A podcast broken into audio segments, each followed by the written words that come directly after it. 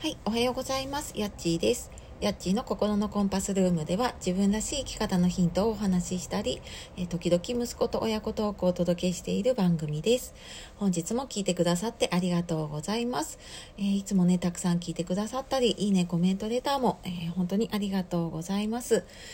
えー、週の前半ですね。はい、え今日は節分なんですね。今年はね、2月2日なんですね。はい。ですが皆様いかがお過ごしでしょうか？今年はね、あまりなんか節分の行事とかも少ないのかもしれないですけれどもね。はい。えー、で、今日はですね、今日は、えー、いつも私タイトルが思い出せなくなっちゃう。えっと、今日は、えーと、今日から周りに流されない自分になれるコツっていうお話をしていきたいと思います。えー、何かねやろうと思った時やった時、えー、周りの目を気にしちゃうなって悩むこととかありませんか、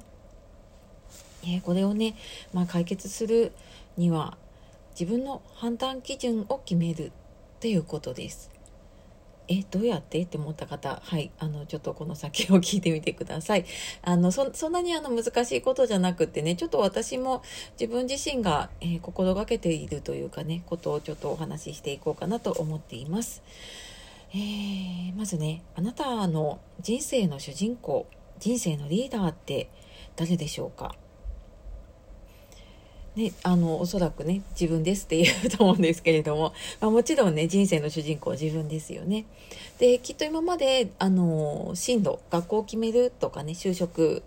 あの仕事を決めるとかいろんなことを、まあ、結婚とかもそうかな、うん、あの自分で選んできた人も多いと思います。でこれをねうんとまあ、大きい判断は自分でしてきたと思うんですけれども日常の小さなことも自分で判断するっていうことをちょっと気をつけてみると違うかなって思います。まあ、例えばねなんか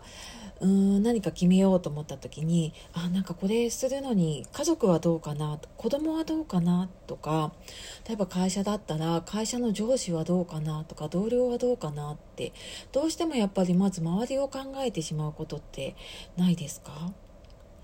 じゃなくてまずね自分がどうしたいかっていうのをね考える癖をつけてみると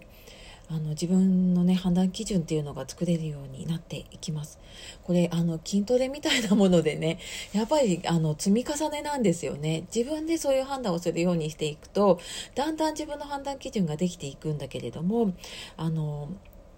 周りに合わせて判断をしているともうずっとその癖がついてしまうなってって思うんです。でそれを思ったのが私介護の仕事をしていてよくね奥さんがご主人を介護をしていてっていうことがあってでその時にじゃああのご主人をね介護をしているんだけれども奥さんとしてはどうしたいですかって、まあ、もちろんねその家族としての希望って聞くんですけれどもいやあの主人はね多分こうしたいと思うからねってっていう風になるんですよ。で、あじゃあご主人こうしたいんですよね。じゃあ奥さん自身はどうしたいですか？って言っても、あの、いや、主人はやっぱりこういう人だからこうしたいと思うんですって言って、やっぱり自分で決められなくなっちゃってる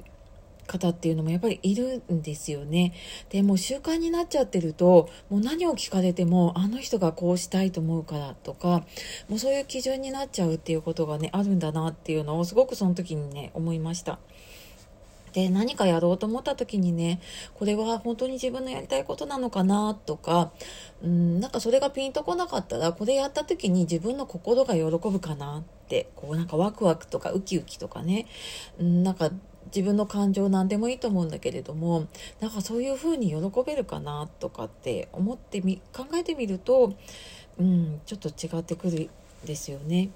で、まあ、例えばねやっぱりあの家事とか育児もそうだし仕事も思い通りにならないことってありますよね。でそんな時はま自分のやれる範囲を決めたりとか、まあ、自分じゃなきゃできないことをねまず優先してみるっていうのも大切ですよね。で、まあ、あのもちろんね時間が足りないからあの自分ができないことっていうのは本当に人に頼るなり外注化するなりね他の人に頼むなり